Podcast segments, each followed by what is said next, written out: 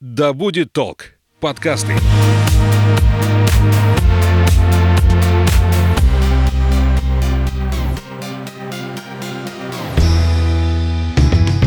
Всем доброго времени суток. Я Александра Михайловская. Это подкаст об осознанном туризме «Конюх Федоров». Говорим мы традиционно с travel-коучем, основателем компании Field Travel, кандидатом географических наук Анной Статвой. Анна, здравствуй. Привет, Саш. Сегодня мы будем говорить о правилах поведения на природе. Тема, казалось бы, всем знакома, ее знают все, и в то же время печальная статистика и по пожарам, и по гибели людей на воде, и пропажи в лесах говорит, что с правилами, если все знакомы, то соблюдать их не спешат.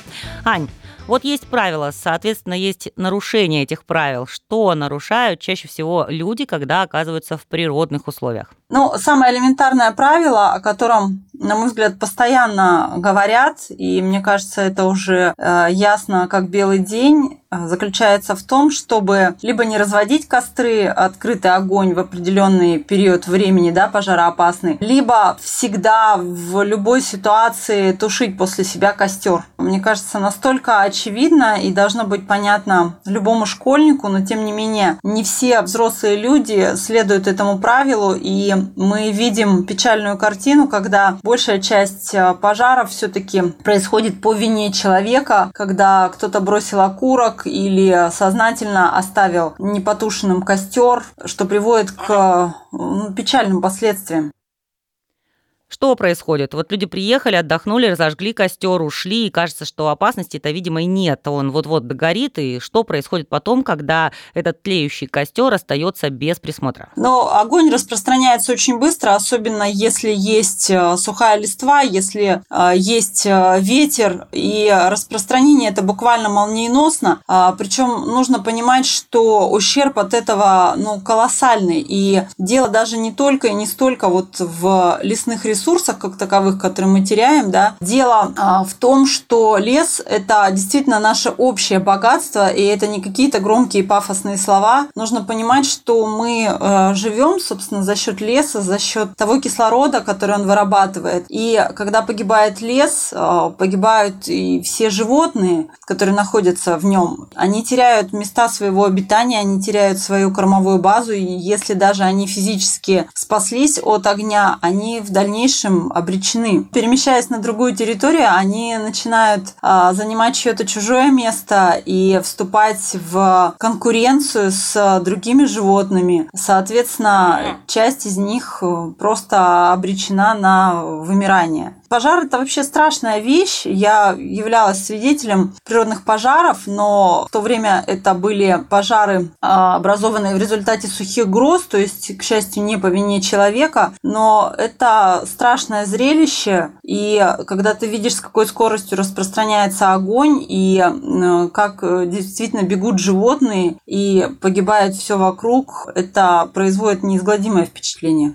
Так, в связи с этим правило для туристов звучит как, если его сформулировать? А, ну, во-первых, а, следовать всем тем положениям, которые существуют на данный момент на той или иной территории. Очень часто, особенно весной или в летнее время, вводится запрет на посещение лесов или разведение открытого огня. Это первое. Второе, если вы не нарушаете никаких требований и пользуетесь открытым огнем, разводите костер, обязательно его тушить. Даже если вам кажется, что сейчас пойдет дождь, что костер потухнет сам собой, все равно тушить его однозначно. То есть заливать до того, чтобы не осталось даже тлеющих углей и чтобы не было никакой повышенной температуры. Некоторые закидывают костер, на их взгляд, плохо тлеющими дровами. Это ошибка? Да, конечно. То есть просто залить э, водой и убедиться в том, что не осталось даже тлеющих углей. Вообще, конечно, есть правила, согласно которым нужно разводить костер в уже имеющемся костровище. Либо, если вы разводите его на новом месте, нужно снимать дерн, разводить костер, и после того, как вы э, уже костер затушили, этот дерн возвращать на место, тогда ваш ущерб, так скажем, будет сведен к нулю. А если воды нет, как еще можно затушить? Ну, я поясню, что мы сейчас просто рассматриваем все варианты. Понятно, что кто-то знает, кто-то не знает. Вот давай поясним просто все вообще возможные варианты тушения костра. Ну, во-первых, костер нужно всегда окапывать, да, чтобы не происходило возгорание рядом э, лежащей травы, веток и так далее. И для этого обычно берется ну, лопата, да. Это может быть небольшая, там какая-то саперная или складная лопата. И собственно, этот же инструмент можно использовать для того, чтобы затушить костер, то есть просто а, закопать этот открытый огонь и, опять же, убедиться в том, что не осталось тлеющих углей. Это сделать достаточно просто. С огнем понятно, это одно из основных правил. Какие еще правила поведения на природе существуют? Опять же, руководствуясь тем самым принципом а, «не навреди», нужно всегда понимать, к чему приведет тот или иной ваш поступок. То есть смотреть на шаг вперед и думать о его последствиях. Естественно, не стоит э, рвать э, никакие растения э, просто так, что называется, да, потому что не будучи профессиональным ботаником, вы никогда не определите, является ли это растением ред... Э, растение редким или исчезающим, может быть, оно занесено в Красную книгу, поэтому, как в той песне поется, не рвите цветы, не рвите, пусть будет нарядная земля, да? Ну, если влюбленная парочка поехала, мальчику впечатлить девушку захотелось, что ему всю поляну дарить? Конечно, привести девушку на красивую поляну и сказать, я дарю тебе вот всю эту поляну. Мне кажется, это самый лучший подарок, гораздо лучше, чем э, нарвать букет, который завянет через какое-то время. Если говорить о деревьях, для дров берут, вот топорик приезжают и пошли рубить все подряд. Все, что видят, то рубят и бросают в огонь. Что запрещается здесь? Конечно, это запрещено. С недавнего времени стало разрешено собирать э, сухой хворост и валежник для этих целей, но рубить зеленые деревья нельзя ни в коем случае. Неважно, на какой территории вы находитесь, заповедная эта территория, особо охраняемая или просто земли там лесного фонда, неважно. Рубить э, зеленые деревья нельзя ни в коем случае. Даже если вам кажется, что это дерево, ну так скажем, не конкурентоспособно, не вам решать, жить этому растению или нет. Кстати, насчет железных банок. Одни считают, что их достаточно а, закопать, и вреда никакого природе в этом случае не будет, а другие, наоборот, говорят, что их обязательно необходимо утилизировать, забирать с собой, как и мусор, который не перерабатывается в природных условиях. Э, что скажешь по этому поводу? Ну, вопрос такой интересный, э, но, опять же, как показывает мой личный опыт, в последнее время консервные банки становятся настолько тонкими, и это, ну, наверное, хорошо, потому что и легче туристам их носить, и легче их утилизировать. Они фактически полностью прогорают в костре. Но я все-таки считаю, что то, что не сгорело, нужно забирать с собой и э, соответствующим образом утилизировать. Это лично моя позиция. А что насчет растений? Ну, если мы говорим о правилах поведения, я еще хотела дополнить такую вещь, что мы говорили о том, чтобы не рвать растения, да, не рубить деревья, но еще есть тоже такая простая очевидная вещь, а, не вредить а, тем животным, которые есть в лесу. Как это можно сделать и как некоторые умудряются это делать? Ну, некоторые разоряют муравейники. Я понимаю, что это может быть обусловлено каким-то живым интересом, да, к жизни насекомым и желанием там увидеть муравейник в разрезе, там, посмотреть, чем занимаются, собственно говоря, муравьи. Но можно это все узнать чисто теоретически, да, из какого-то учебника или специальной литературы, совершенно не обязательно нарушать жизнь. Некоторые умудряются э, залезть и разорить птичье гнездо понимаю познавательный интерес, посмотреть, как выглядят птенцы там, как вообще устроено гнездо, но ни в коем случае не нарушать чужую жизнь, понимать, что это чья-то чужая жизнь. И это касается абсолютно всех живых существ. Угу, понятно. Что обязательно необходимо иметь при себе, когда идешь в лес за грибами? Первое, что я рекомендую, все-таки не ходить в одиночку. То есть обязательно отправляться с кем-то, со своими там товарищами, родственниками, друзьями, неважно. Как минимум обозначать э, куда вы поехали, чтобы в случае чего знали, где вас искать, и э, квадрат ваших поисков был максимально сужен. Обязательно брать с собой то, что обеспечит вам минимальное выживание. Это спички, это фонарик. Ну, сотовый телефон всегда все берут с собой, но зачастую он не помогает. отсутствие связи. То есть э, вода и спички, вот это самое главное, ну, фонарик, да, самое главное то, что вам обеспечит э, выживание. Ну, а вообще, конечно, не допускать такой ситуации, когда вас там будут искать поисковые отряды МЧС. И если вы не уверены в собственных способностях по ориентированию на местности, если вы знаете, что у вас есть такая особенность, да, вы в трех соснах можете заблудиться, не отходите далеко от машины, не отходите далеко от дороги. То есть э, обеспечьте э, сами себе безопасности, не создавайте какой-то критической ситуации. Всегда, заходя в лес, вот есть такое негласное правило, нужно смотреть, с какой стороны находится солнце, чтобы понимать, э, куда выходить. У меня, э, понятно, у меня есть компас в голове, и я всегда ориентируюсь по сторонам горизонта и понимаю, что если я зашла там в направлении северном, мне нужно выходить в направлении южном, соответственно, обратно. Если погода пасмурная, там, конечно, все это несколько осложняется. Но когда вы идете куда-либо, старайтесь оборачиваться назад и смотреть, как выглядит эта а, местность э, в том случае, если вы повернули на 180 градусов. Потому что очень часто человек, когда идет вперед, Возвращаясь назад, он местность просто не узнает. Так вот, не забывайте оборачиваться и смотреть, как вся эта территория выглядит. Ну и старайтесь быть элементарно внимательным человеком, да, замечайте какие-то особенные деревья, да, ну какую-то, может быть, там раскидистую сосну или там павшую какую-то березу. То есть вот эти признаки, они помогут вам потом сориентироваться и выйти в обратном направлении. То есть будьте просто внимательны к тому, что вас окружает. Такой еще момент, когда правая нога загребает больше, чем левая. Я слышала такое, что человек вроде по прямой идет, но в итоге оказывается, что он делает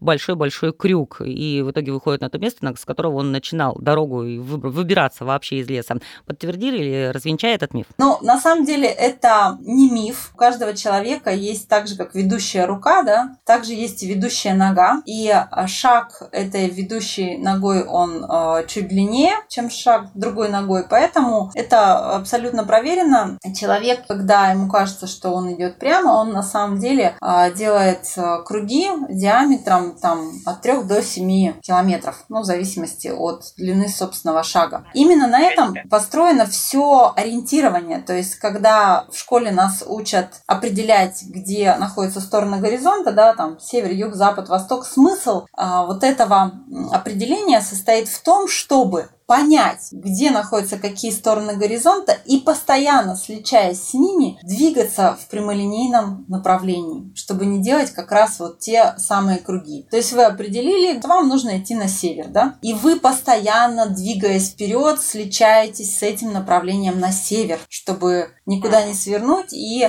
не а, совершить вот этот круг. И двигаясь а, прямолинейно, вы в любом случае выйдете куда-либо, например, на дорогу, вы выйдете на просеку, да, сможете по ней пойти, либо вы выйдете какой-то водный источник, пусть это будет маленький ручеек, но маленький ручеек всегда впадает в более крупную речку, речка впадает в другую речку, и на берегах рек всегда находятся какие-то населенные пункты. То есть, если вы нашли какой-то водный источник, ну, считайте, считаете, что вы уже спасены, да? Человек без еды может прожить достаточно долго, а вот без воды всего лишь э, несколько дней. Поэтому главная задача – обеспечить себя э, питьевой водой. Кстати, насчет воды, что говорят, что сырую воду из э, рек и болотцев, озер встречающихся пить не стоит.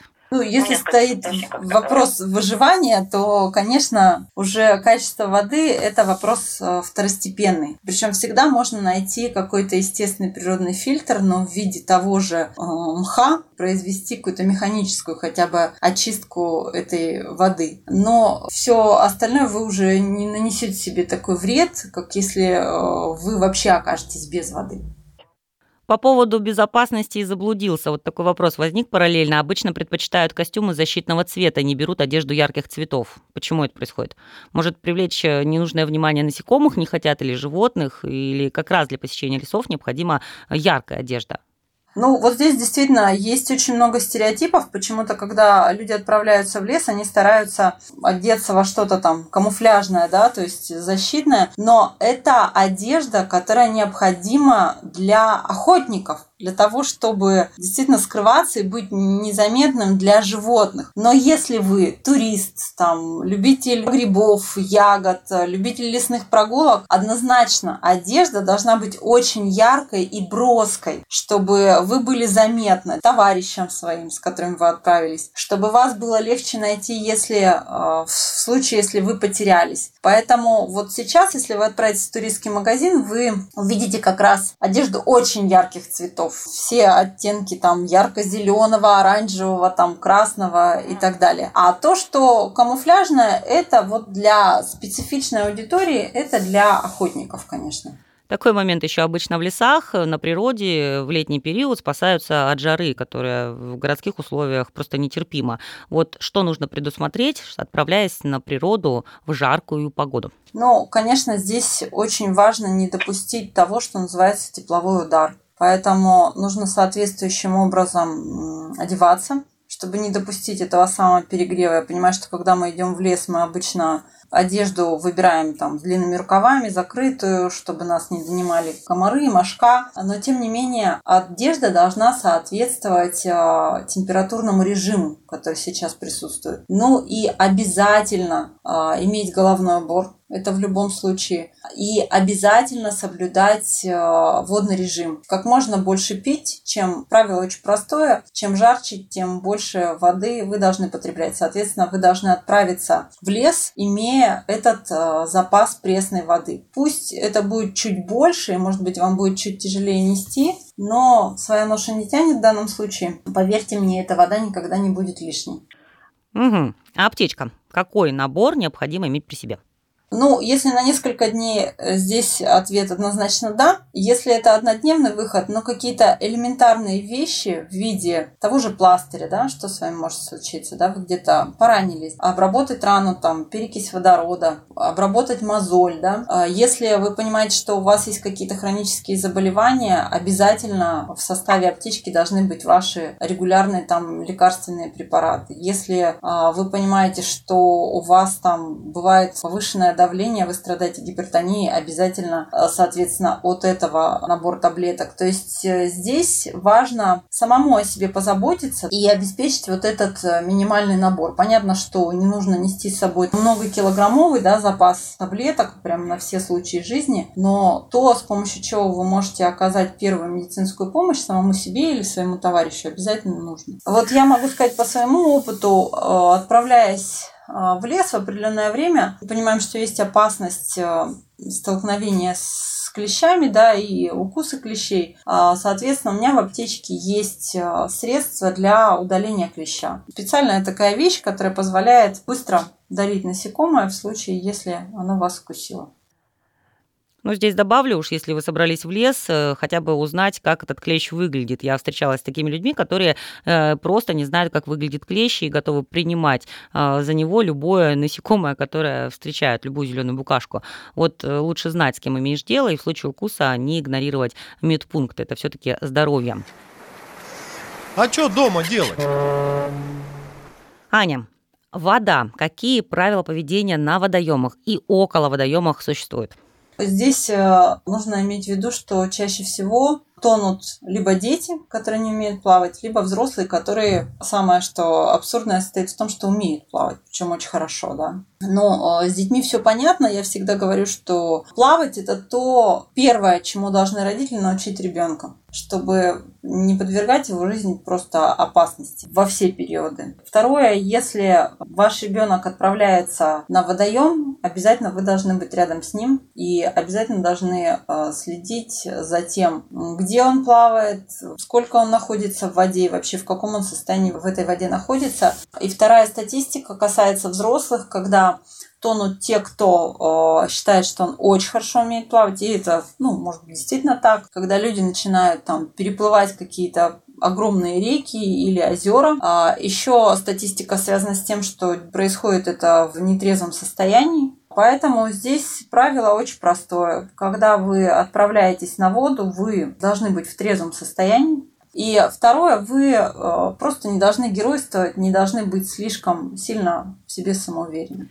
Рыбакам, которые любят лодки, наверное, спасательные жилеты прописаны. Да, это тоже э, обязательный такой элемент техники безопасности, который, к сожалению, очень многие пренебрегают. И когда я вижу не то, что взрослых людей без спасательных жилетов, взрослых людей с детьми, которые выплывают там на середину какого-то огромного водоема без спасательного жилета. Ну, ребята, ну, пожалуйста, подумайте о себе и о своих э, близких людях. То есть лодка – это ненадежное такое плавсредство. Она может перевернуться, да, там от порыва ветра, от волны. Может произойти все что угодно. А в конце концов она может просто сдуться, да. И что вы будете делать в этой ситуации? Я понимаю, что раз на раз не приходится, люди говорят, ну, вот мы уже многократно это делали, ничего не случалось, но, а, вы знаете, все всегда происходит когда-то впервые, да, и происходит это вот внезапно.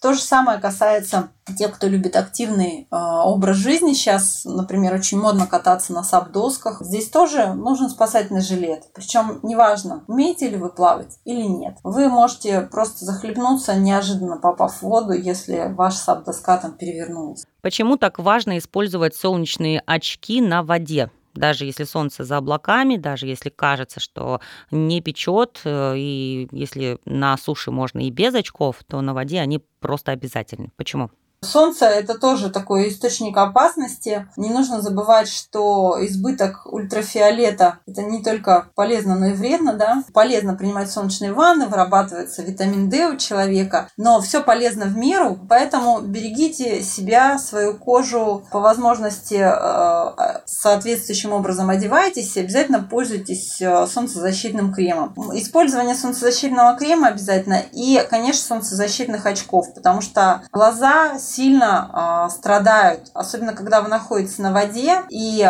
получаете как бы двойную порцию этой солнечной радиации еще и от отражения, да, все это может привести к ожогу сетчатки и не очень благоприятным последствиям. Поэтому заботьтесь о себе, выбирайте очки с соответствующими ультрафиолетовыми фильтрами. Сейчас они очень доступны.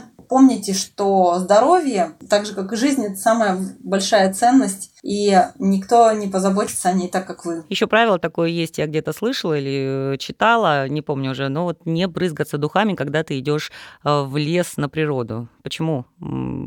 Чтобы не привлекать насекомых ненужных? Ну, это действительно может привлекать э, каких-то насекомых, так же, как аромат там цветов, да. Поэтому, э, конечно, здесь нужно использовать, наоборот, отпугивающие различные средства, репелленты, которых много. И нужно понимать, что укус любого насекомого, даже вроде бы безобидного, да, может вызвать у вас аллергическую реакцию. Если вы не знаете, есть у вас аллергия или нет на а, то или иное насекомое, просто достаточно в аптечке иметь соответствующие средства, которые позволят вам снять какой-то образовавшийся очень быстро отек, опухоль или еще какую-то негативную реакцию. И, а, конечно, нужно по возможности избегать этих мест скопления насекомых. Но что я имею в виду? Очень часто, особенно дети, проявляют интерес, опять же, к тем же осиным гнездам, да, понятно, каким последствиям это может привести, даже если у вас а, нет аллергии на укус, если это один укус, да, а если их множество, реакция может быть совсем другой. Уважительно нужно относиться ко всему живому, в том числе и к насекомым.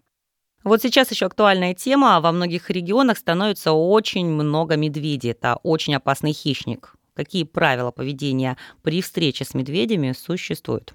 Ну, э, Саш, действительно, это актуальная тема, которая становится все более злободневной год от года, потому что популяция бурых медведей у нас растет действительно в стране. Основные моменты, на которых стоит заострить внимание, это первое. Нужно понимать, что вы, находясь в лесу, вы находитесь в гостях. И вести себя нужно соответствующим образом. Помни, что человек не царь природы, да, а только ее часть. И в большинстве случаев столкновения человека с медведем, которые имеют какие-то печальные последствия, виноват сам человек. Первое. Находясь в лесу, нужно очень громко заявлять о своем присутствии. То есть разговаривать, петь песни, шуметь, свистеть. Для этого можно специально взять свисток. Заявлять о том, что вы здесь находитесь. Потому что несчастные случаи бывают тогда, когда столкновение человека с медведем происходит неожиданно. Неожиданно, прежде всего, для самого хищника. Это первое. Второе. Ни в коем случае не привлекать медведя. Чем его можно привлечь? Конечно же, остатками пищи. Почему в последнее время медведи часто заходят в населенные пункты? Потому что их привлекают помойки и доступность каких-то пищевых остатков. Поэтому, если вы находитесь в природе, обязательно мойте посуду, убирайте все продукты. Ни в коем случае не сваливайте остатки этих продуктов под ближайший кустик. То есть удаляйте их какой-то водоем. Да? Вот остался у вас там, не знаю, ложка супа или каши, сбросьте ее в реку. Таким образом, она не будет э, привлекать э, хищника, то есть не будет соответствующего запаха от ваших продуктов. И помните, э, медведь это не то животное, которое можно кормить печеньками с руки и сгущенкой задабривать и так далее. Ни в коем случае не имейте вот такое представление о медведе как о каком-то добром, пушистом э, животном. С другой стороны, его и не нужно демонизировать, ему нужно просто относиться с соответствующим уважением. Если вы видите следы медведя, которые могут, как выражаться, либо это оставленные им там кучки, да, либо это просто отпечатки лап, либо это какие-то задиры на, на деревьях, либо это примятая трава, не ставьте лагерь, не останавливайтесь в этом месте, отойдите куда-то ну, подальше, да. Еще раз помните, что вы находитесь у него в гостях. Я еще про отпугивалки специальные слышала. Есть такие? Да, сейчас э, есть очень много средств специальных для отпугивания медведей. Это специальные спреи, э, которые используются при непосредственном уже приближении хищника или его нападении. Струя от этого спрея, она бьет на расстояние порядка 8 метров. И э, химический состав, он включает в себя неприятные, так скажем, ароматы для хищника. Они сейчас доступны, можно их заказать через интернет. И чтобы быть вот уверенным э, в собственной безопасности, использовать при походе в лес. Большой уже э, в мире э, опыт использования этих спреев существует. Я напомню, это подкаст об осознанном туризме. Сегодня мы говорили о правилах поведения на природе. Говорили мы с Анной Статвой, кандидатом географических наук, travel-коучем, основателем компании Field Travel. Ань, беседа мега практичная получилась. Даже я нашла для себя много нового и полезного. Буду это применять в жизни, рекомендовать друзьям и знакомым. Спасибо тебе большое.